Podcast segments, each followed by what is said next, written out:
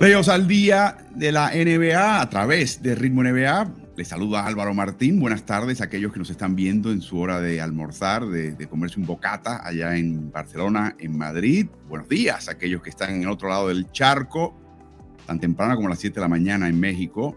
Eh, qué gusto sería estar en México eh, desayunando eh, con su extraordinaria gastronomía por supuesto, Santiago de Chile y Santiago de los Caballeros en República Dominicana eh, está eh, presente siempre en nuestras mentes eh, a esta hora.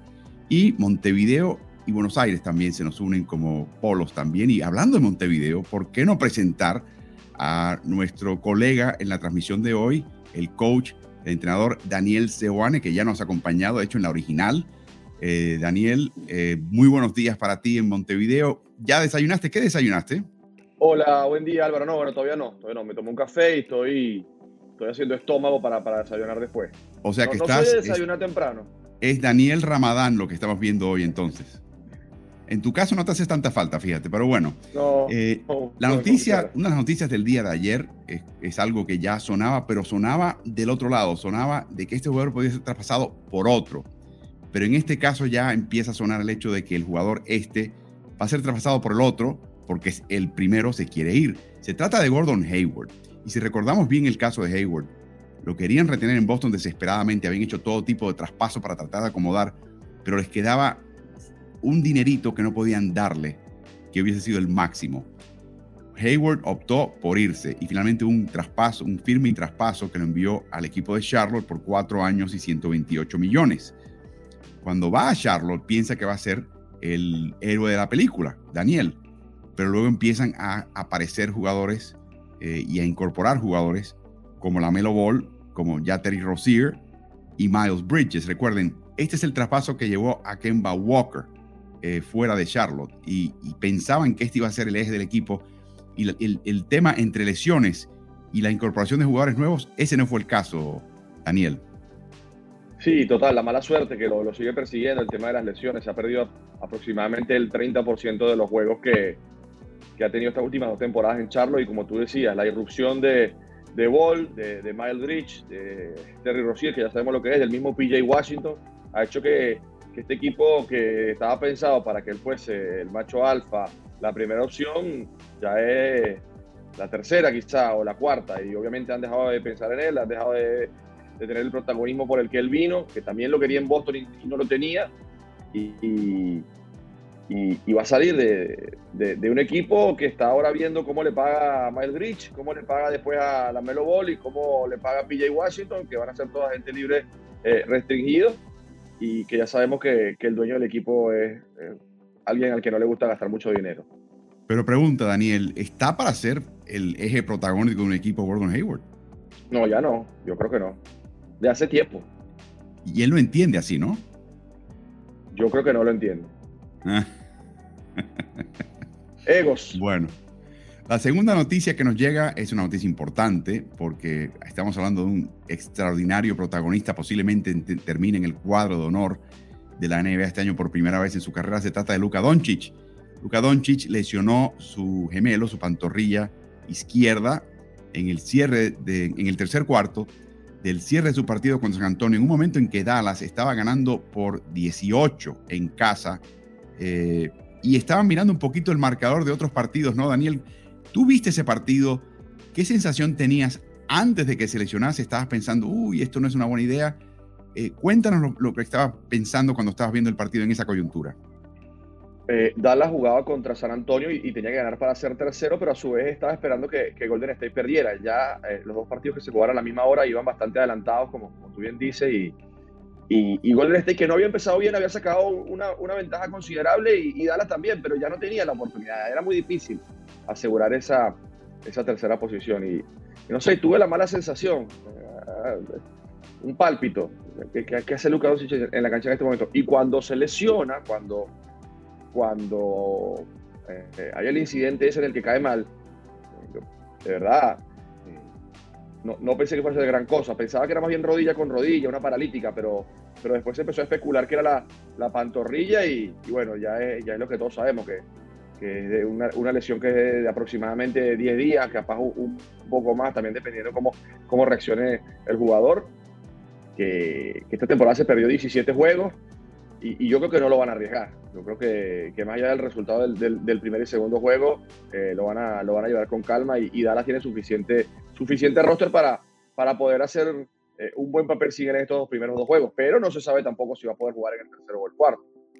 Filosofía de entrenador. Tienes un jugador trascendental con el balón en la mano como Luca, y es un poquito como el caso de Michael Jordan. El único que mantuvo a Jordan anotando menos de 20 puntos en un partido fue Dean Smith, su técnico en North Carolina, porque no le daba el balón, no le daba protagonismo.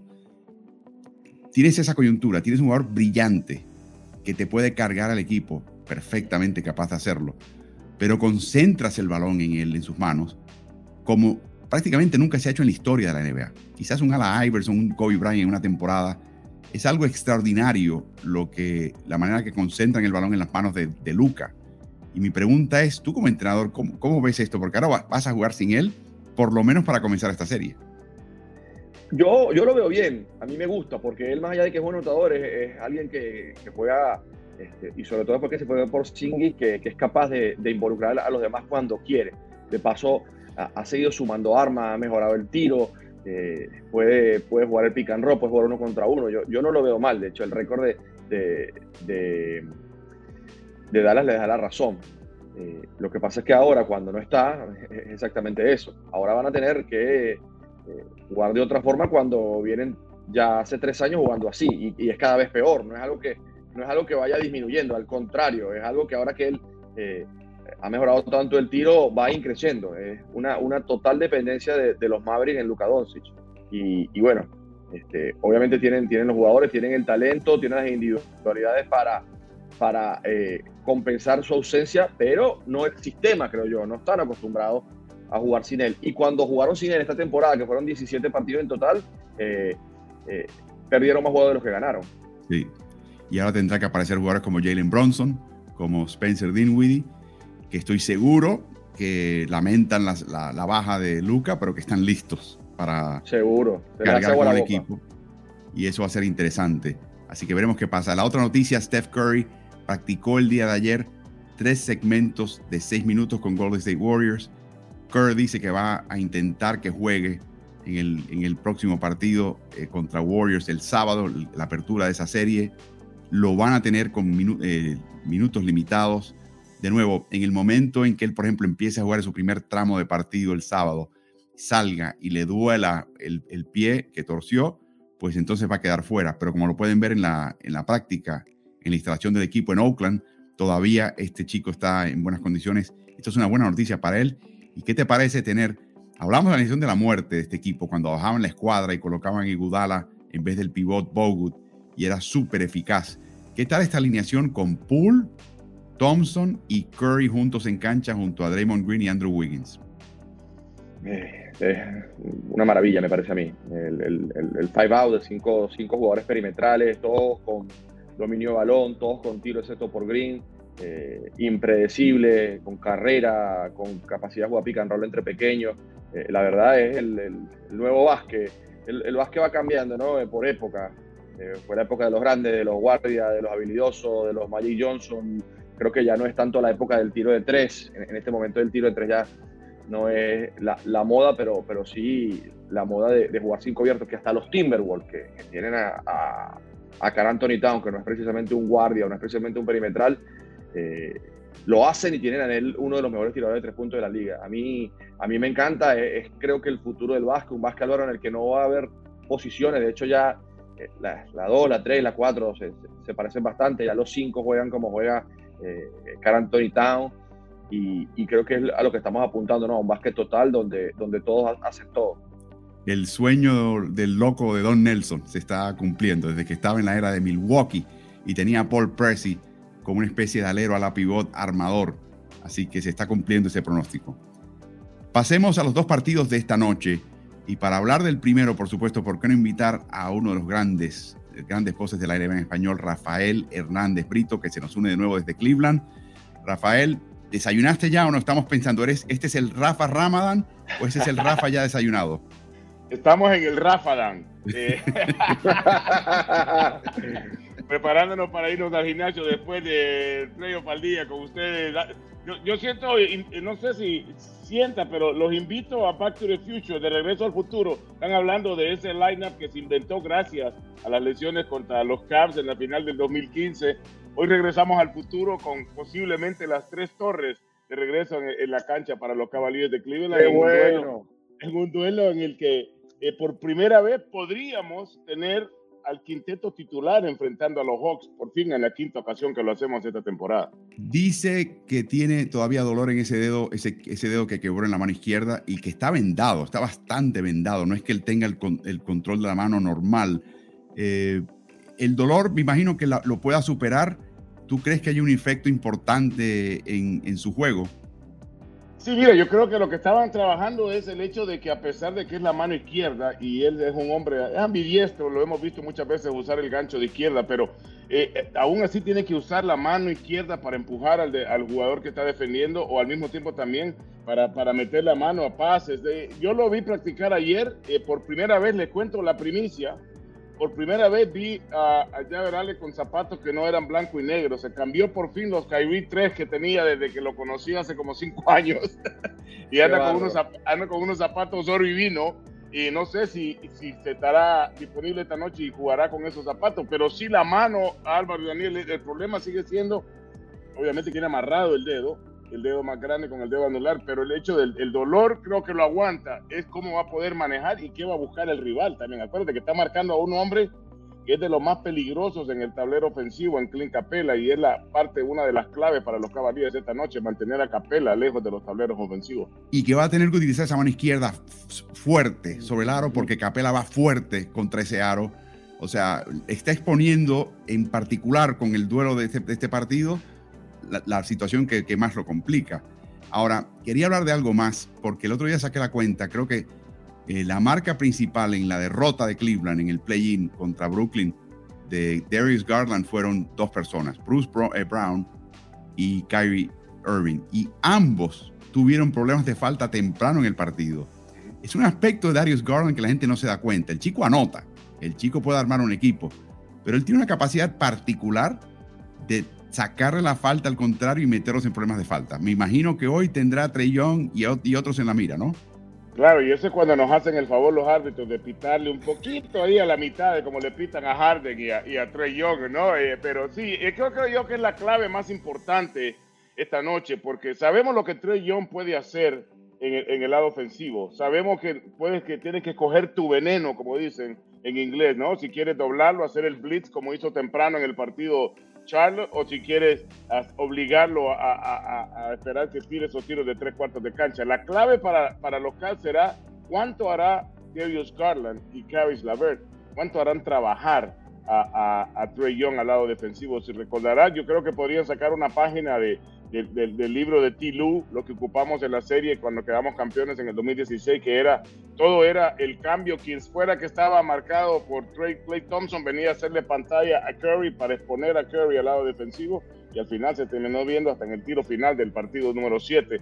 Esa creo yo va a ser la clave. En los tiros de tres en las tres victorias de, de los Hawks contra los Cavs promediaron más de 40% de larga distancia. Obviamente nuestra defensa en la única victoria lo mantuvimos a menos de 100 puntos.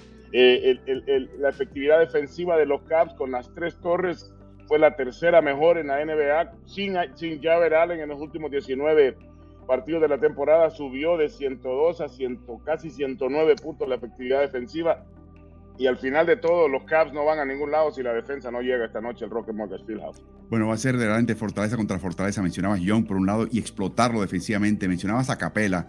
Capela que le encanta, al igual que Young, hacer, eh, anotar cerca de aro cuando tienes a Mobley, a Markkinen y a Allen junto. Cleveland es el equipo más difícil de anotarle en contra cerca del aro. Va a ser algo verdaderamente bestial. Así que parte de la clave es que Trey Young, que va a hacer lo suyo en el costado ofensivo, es exponerlo defensivamente. O sea que el cazador, Trey Young, va a ser el cazado hoy, por, particularmente por Cleveland y Darius Garland. Sí, más que todo hacerlo trabajar para gastar un poco de, la energía que tiene Trey Young, ¿no? Para hacerlo trabajar al lado defensivo, hacer que la defensa se mueva. Los, los son efectivos, no son una máquina de hacer puntos, Álvaro y Daniel, pero son una máquina de que hacen trabajar. Cuando los cinco jugadores tocan la pelota, cuando el balón se mueve, una de las cosas que vimos en, Brooklyn, las asistencias en el primer tiempo fueron menos de 10 para los Cavs y eso, y eso no, no dice mucho de la ofensiva de los Cavs. Eso quiere decir que están obligando a Garland a ser el anotador. Y como lo hemos dicho muchas veces también, el equipo de los Cavs es el mejor cuando dictan ellos el tempo del partido, cuando son ellos los que deciden cuándo se corre y cuándo se juega a, media cancha y al mismo tiempo cuando mueven la pelota, cuando tenemos más de seis jugadores eh, eh, eh, en, doble cifra. Los Cavaliers lideraron la liga con partidos con tres jugadores con doble doble por lo menos en un partido. Ganaron nueve de los diez que lograron y eso es importantísimo esta noche. Los, los, los Hawks se han armado muy bien con tiradores alrededor de Trey Young porque saben lo que van a, lo que van a recibir en la doble marca para Young. Esperemos que venga un poquito mojada la pólvora esta noche para, para, para, los tiradores. Y va a ser interesante porque están sacando a Herter de titular, Bogdanovich de, de, reserva, y puede que este sea el partido en que ambos tienen que estar en cancha, junto a Young, para poder sacar este partido si Atlanta lo quiere ganar. Sí, claro, y, para ellos también es en, equipo, porque la banca es muy importante para ambos equipos esta noche, porque sabemos lo que Trey Young puede hacer y sabemos lo que Capela puede hacer, pero con las ausencias de Collins y Lou Williams, son el eh, Onyeka Okongwu, uno de los hombres que ha, lucido muy bien, mencionaste a, a, a Bogdanovich, Galinari es un, jugador también en el perímetro que se comparte, que se parece un poquito a la, estatura que tenemos nosotros eh, abajo en la pintura, pero Vamos a ver qué, qué, es lo que hace Nate McMillan y tiene que ajustar si es que Javer Allen aparece en el cuadro titular, porque eso definitivamente cambia completamente la defensa de los Cavs y cambia obviamente la, ofensiva, porque tendremos a uno de los mejores pick and rollers de la, liga, quizás de, de los mejores pantalleros de la liga en Javer Allen. Y Daniel, con Allen defendiendo esa jugada de pick and roll entre Young y Capela se complica muchísimo, ¿no? Sí, eh, se complica. Hay que ver eh, si decide Atlanta, perdón, Cleveland hacerle lo que decía bien acá Rafa, de saltarle y de hacer lo que, que, escupa la pelota. A mí personalmente, yo prefiero que él anote y no que involucre a los demás, porque al, al tratar de, de hacer lo que no anote, es jugador que tiene tanta habilidad que es capaz que te hace las dos cosas. Entonces, yo en situaciones, es mi filosofía, de, defender a un jugador de, esta magnitud, prefiero defenderlo con la menor cantidad de gente posible. Dos contra dos, tres contra tres como mucho, porque si empiezan a rotar, ahí es donde le abren el hueco para los tiradores y, y, te pueden hacer un desastre. Este es un equipo que ya vimos el año pasado, lo que es capaz de hacer en los playoffs, anotándole 130 puntos a Milwaukee. Otra cosa que quería decir, que, es mi opinión, y es la, importancia de Jarre en esta noche, es que si Jarre Allen no juega esta noche, el que puede defender a Darius Garland es de Andre Hunter. Ojo con eso. Mm. No Trey Young. Sí. Eh, eh, es, lo que, es, lo que, yo haría. Si, si claro. Cleveland no es capaz de poner un, quinteto alto y termina, y termina jugando sin, sin Jared Allen o, cuando lo ponga no, lo, no pone a Markan en de tres, el que va a defender a Trey Young, eh, el que va a defender a, a Garland es de Andre Hunter. Mm. Y, ahí viene, y ahí viene el comodín de los Cavs. Ahí viene el comodín de los Cavs, porque de jugar, de jugar de ellos Garland, acuérdate que también estamos arrancando con Caris Lavert, que fue traído a Cleveland por este propósito, porque necesitábamos quien anotara cuando Darius Garland está siendo apretado. De Andre Hunter tiene la, la, ventaja de estatura sobre Garland, pero creo que si lo mueves con, y dejas a Trey Young contra Lavert, el trabajo de Trey Young será el mismo, creo yo, porque tendrá que trabajar. Es un hombre que se mueve, es un hombre que penetra, y ahí es donde creo que está ya el comodín para los Cavs. Claramente lo de Javer Allen, ¿no? Si, si él entra, cambia ofensiva y defensivamente el esquema para, para ambos equipos. Bueno, va a ser un partido interesantísimo. Eh, eh, y de nuevo el regreso de Jared Allen le da aún más interés a este partido. Eh, así que te saludamos, Rafa. Rafael Hernández Brito lo pueden hallar, como ven en pantalla, en sus redes sociales. Lo pueden hallar importantemente esta noche cuando están viendo el partido por NBA League Pass en la opción de audio. A mí me fascina escuchar por, por, por tramos largos a Rafa porque aparte de que sabe lo de lo que está hablando y conoce ambos equipos, como pueden ver, eh, a mí personalmente el, sabor que le imparte la transmisión es único. Y con todo el respeto a tus colegas en inglés, Rafa, yo sé que yo soy hispano y quizás tenga esa predilección, pero para mí no compara, ¿ok? Para mí no hay duda y por eso les insto a que lo escuchen y espero, Rafa, que eh, mientras avance este equipo de Cavaliers, nos acompañes. Un pequeño comentario.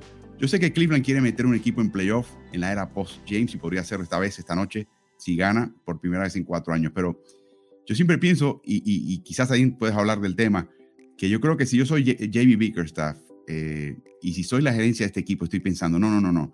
Yo quiero que estos jovencitos jueguen playoffs. O sea, que, que, tengan la experiencia ahora, no el año que viene, ahora mismo, de jugar en playoffs, ganen o pierdan. Claro que queremos ganar, pero que están ansiosos porque estos chicos entiendan lo que son los playoffs, Rafa.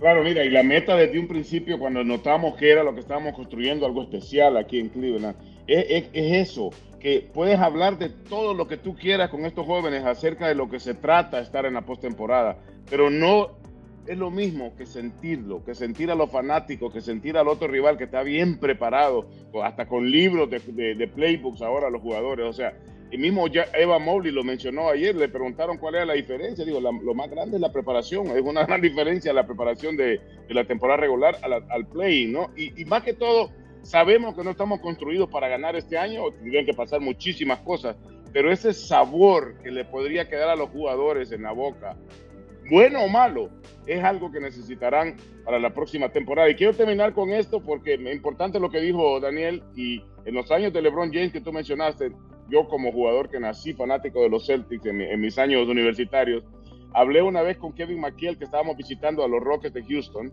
en aquellos tiempos y me dijo, le pregunté sobre el partido y me dijo, yo, queremos que LeBron anote 50 esta noche, porque cuando LeBron anota 20, quiere decir que tiene 12 rebotes y 14 asistencias y ha metido a todo el mundo en el partido. Ah, si LeBron es el que anota, en el caso que estaba mencionando, si es Trey Young que anota 45, entonces creo que pueden dominar los Cavaliers el resto del equipo, al opuesto que esté todo el mundo metido y, y nos claven 19, 20 triples en la noche. Bueno, eh, Rafa, continúa el Rafadán. Un saludo a nuestros amigos y hermanos musulmanes que están pasando por este mes de ayuno eh, y a ti, Rafa, mucho éxito en la transmisión de esta noche. Te escucharemos por NBA League Pass y ojalá, te tengamos de vuelta pronto acá en Playoffs al Día por Ritmo NBA. Muy pronto con una colada y una croqueta allá desde Miami para el juego 1. tremendo. Tremendo, gracias.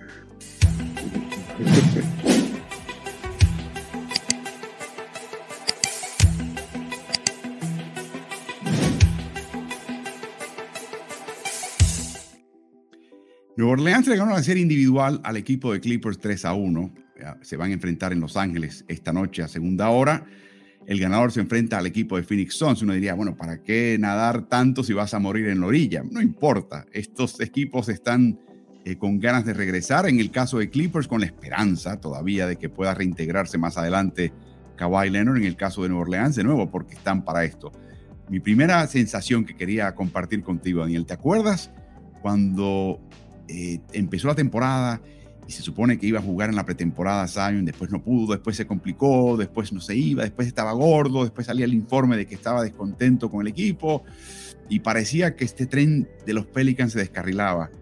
Hacen el cambio, traen a CJ McCollum, empieza a ganar, no está Zion, está en Portland rehabilitándose, ni siquiera está en Nueva Orleans con el equipo, o sea, desaparece del mapa, el equipo se enfoca, se concentra y han llegado a este punto de temporada que con un triunfo esta noche en casa ajena se meten en playoffs.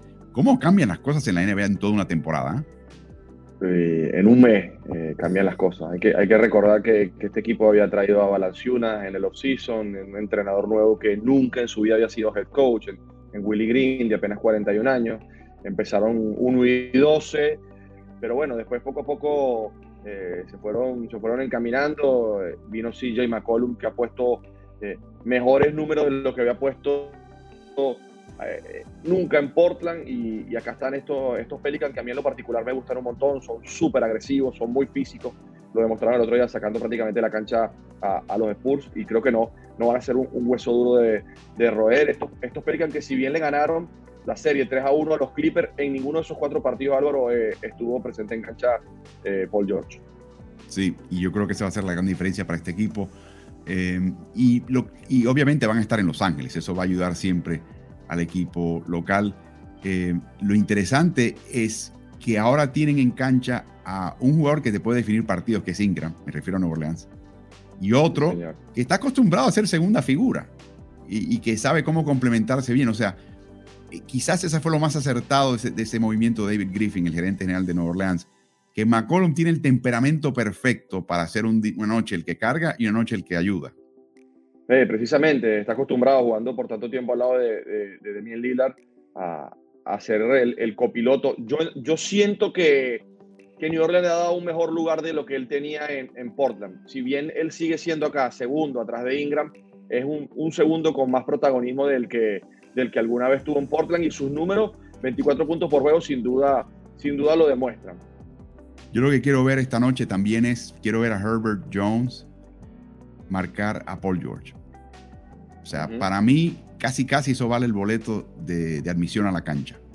Eh, este chico es extraordinario, eh, extraordinario defensa y está sacando de casillas a todo el que tiene que enfrentar. Y Paul George no va a ser la excepción. Y Paul George es un increíble anotador, con muchos recursos. Ese partido va a estar sumamente interesante. ¿Cómo lo ves? ¿Cómo, cómo ves el partido? ¿Y cómo ves la labor de Willie Green? Eh, se habla de que contratan a exjugadores como Willie Green, que fue asistente de Monty Williams en Phoenix, eh, que ha pasado por varios equipos, que también estuvo en Golden State. O sea, ha aprendido de unos modelos tremendos, pero dice que lo contratan porque es un líder de hombres. O sea, tiene la capacidad de motivar, de inspirar, de corregir, eh, de que la gente lo respete. Pero ¿cómo lo ves técnico-tácticamente a él también? Eh, yo lo veo bien jugó parte de 700 partidos de NBA en su carrera, es de Detroit, que la gente de Detroit tiene fama de que tiene, tiene mucho carácter y el carácter genera respeto. Eh, ha encajado muy bien su equipo, es un equipo muy agresivo y como entrenador es, un dato que me llama mucho la atención Álvaro y creo que va a ser eh, factor súper clave esta noche. Y es que New Orleans es eh, el mejor equipo en rebotes ofensivos de la liga y los Clippers son el equipo que más rebotes ofensivos permite por juego, 12. Así que creo que, es un dato no menor a, tener en cuenta.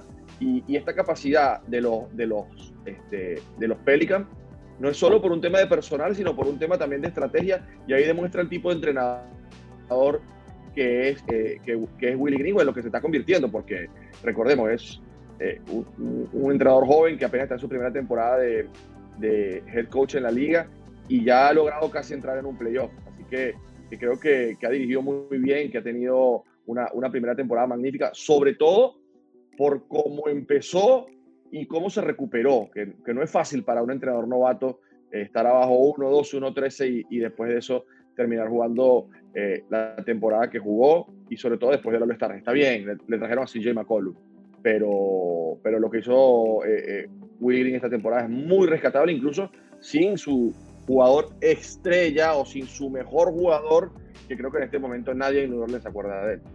Y, yo creo que lo hemos mencionado en el pasado, en estos streamings, que utilizó la adversidad de la situación de no tener a Zion a su favor. La expectativa era tan baja de este equipo. Dijo, está bien. Seguro. Y empezó a darle minutos a Jones y a José Alvarado.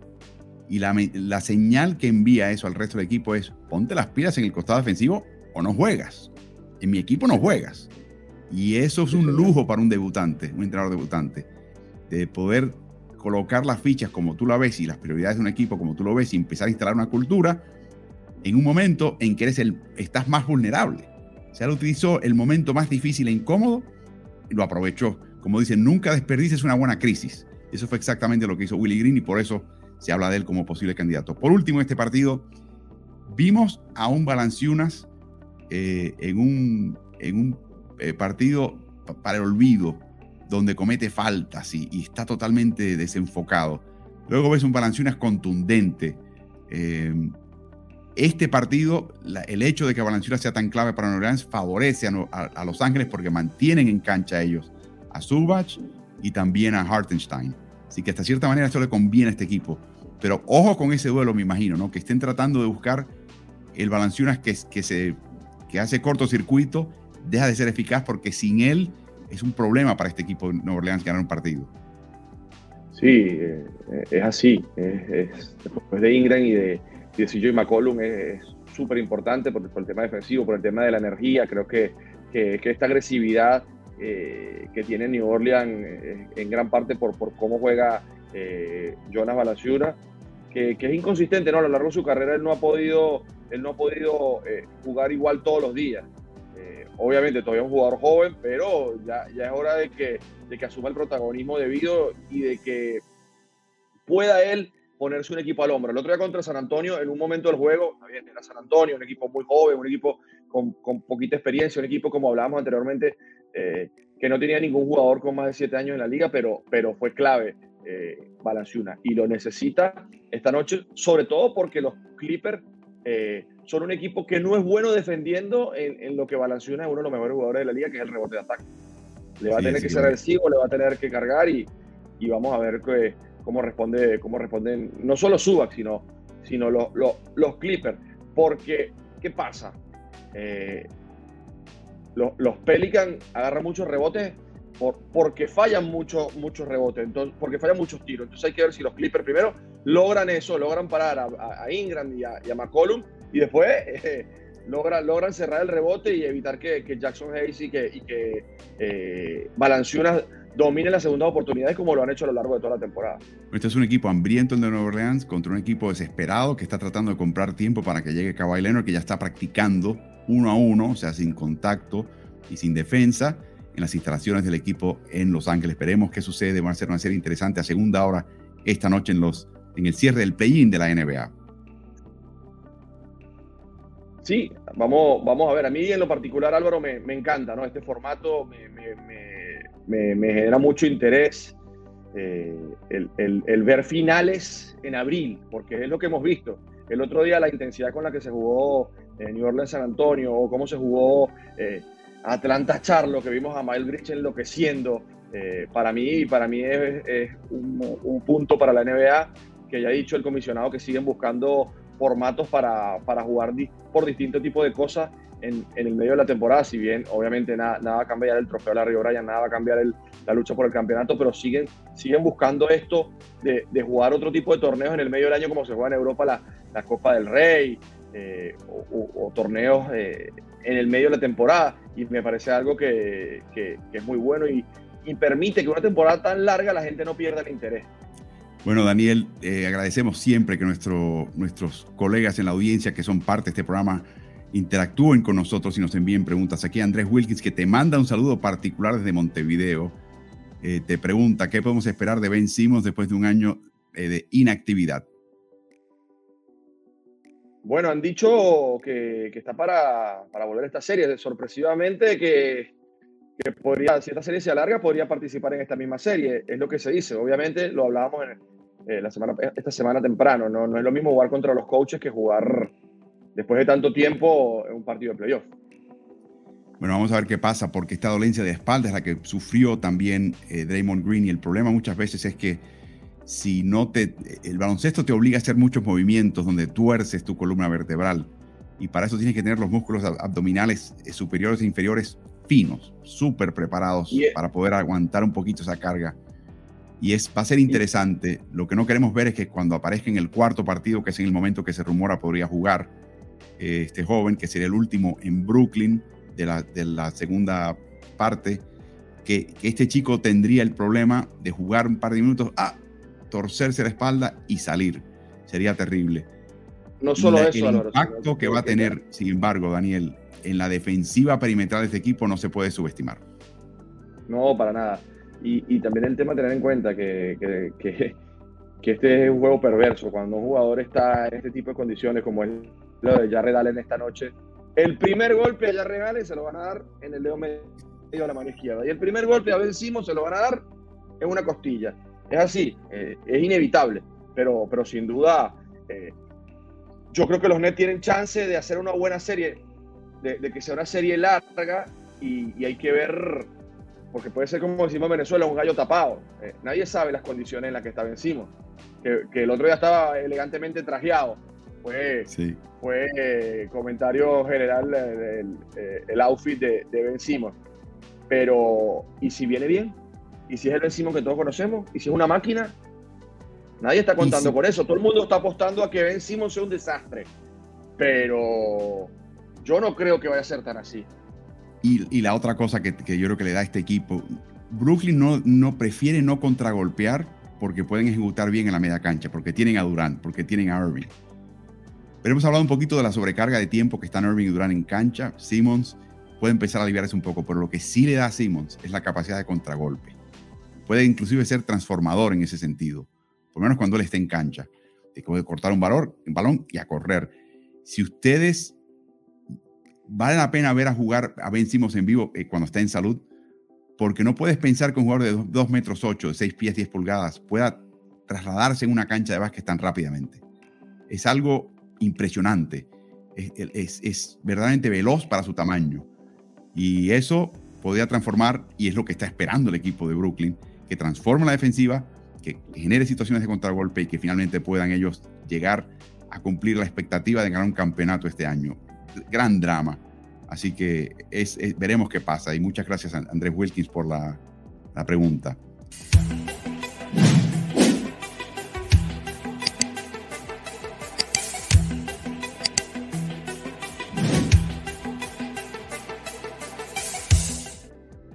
Por último, Daniel Sewane, que me acompaña, entrenador eh, venezolano uruguayo, está en Montevideo en este caso. Eh, eh, hemos hablado, comenzamos este playoffs al día por ritmo NBA con la idea de que Gordon Hayward se quiere ir del equipo de Charlotte. Previo a ese comentario, se hablaba de que Charlotte quería desprenderse de él porque su contrato era un poquito más abultado para su papel y abultado para su disponibilidad con la gran cantidad de lesiones que ha tenido.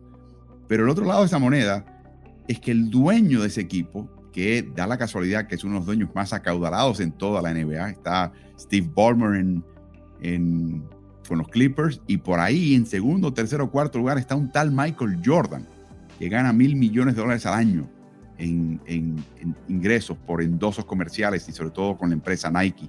O sea que dinero tiene, cada año que pasa eh, eh, aumenta su caudal.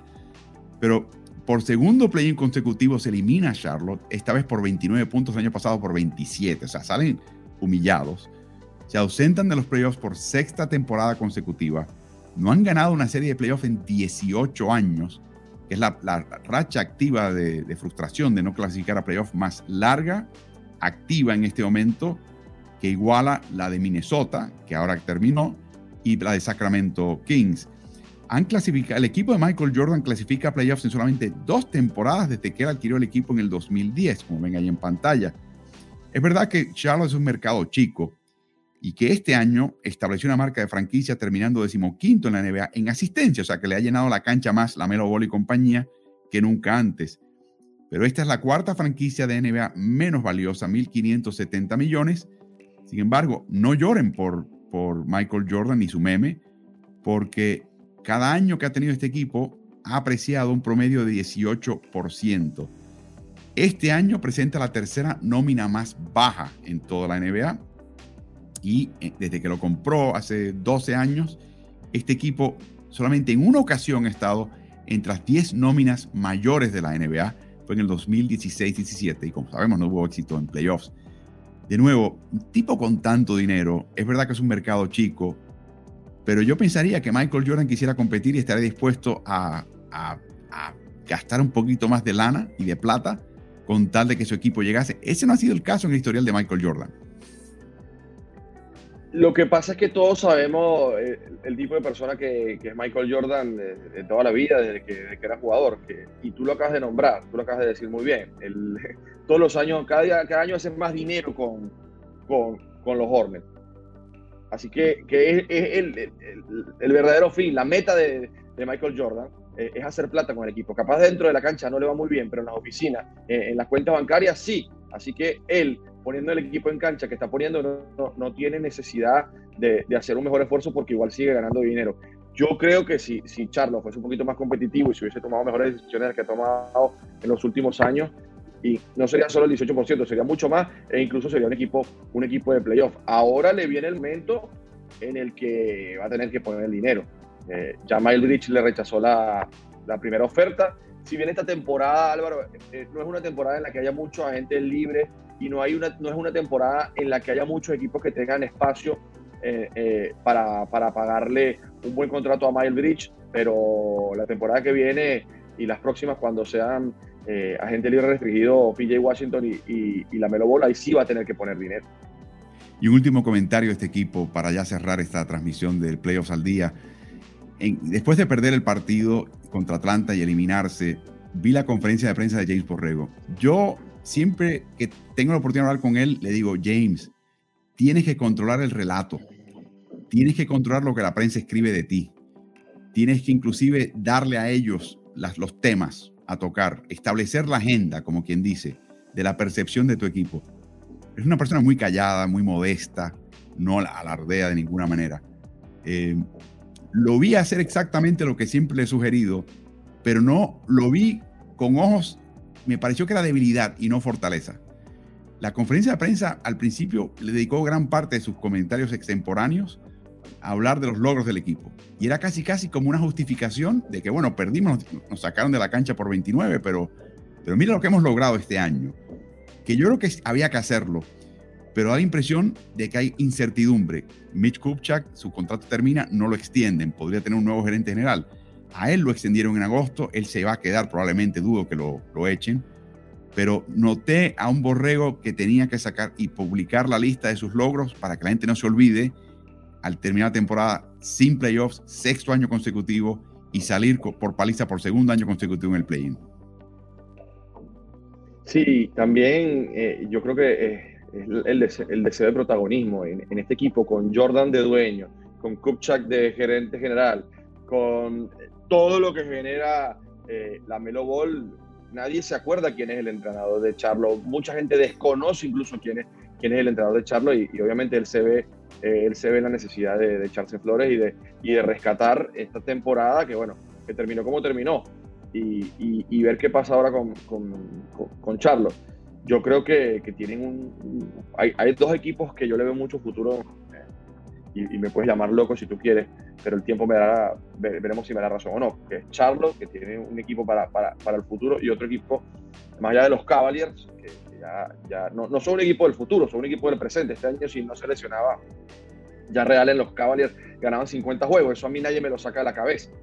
Pero eh, otro, otro equipo que en el futuro, si siguen así como van, y viendo a ver qué selección toman esta temporada, eh, es el Orlando Magic. Eh, yo creo que, en los próximos años vamos a estar hablando de, un Orlando Magic que va a ser un equipo poderoso.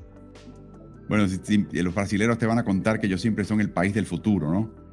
En la NBA, el equipo brasilero en ese sentido es el Orlando Magic. Siempre es el equipo del futuro. Cada vez que arman un equipo decente, tenían a Gordon, tenían a Vucevic, eh, los traspasan y borrón y cuenta nueva, pero talento hay. Y Franz Wagner es mejor de lo que se pensaba. Sox, de hecho, decepcionó, pero es mejor jugador que eso, te va a dar más en el futuro. Y después los internos tienen que sortearse y decidir qué quieren hacer y, y, si pueden jugar, si Jonathan Isaac juega, si Bamba juega. Pero sin duda hay talento. A Daniel lo pueden seguir en sus redes sociales, por supuesto, eh, y estará acompañándonos ocasionalmente en estos eh, playoffs al día, que son diarios a la misma hora por el mismo canal. De una vez hablando del canal, suscríbanse al canal de YouTube de Ritmo NBA-NFL activen notificaciones, no se pierdan una de estas y envíen sus preguntas porque a la larga y a la corta este, este segmento es de ustedes y es interactivo. Así que Daniel, a desayunar, a pasarla bien y a ver mucho básquet esta noche. Sin duda, muchas gracias, un, un saludo a todos y nos vemos pronto. Muchas gracias a ustedes, nos veremos mañana en otro Playoffs al Día de Ritmo NBA.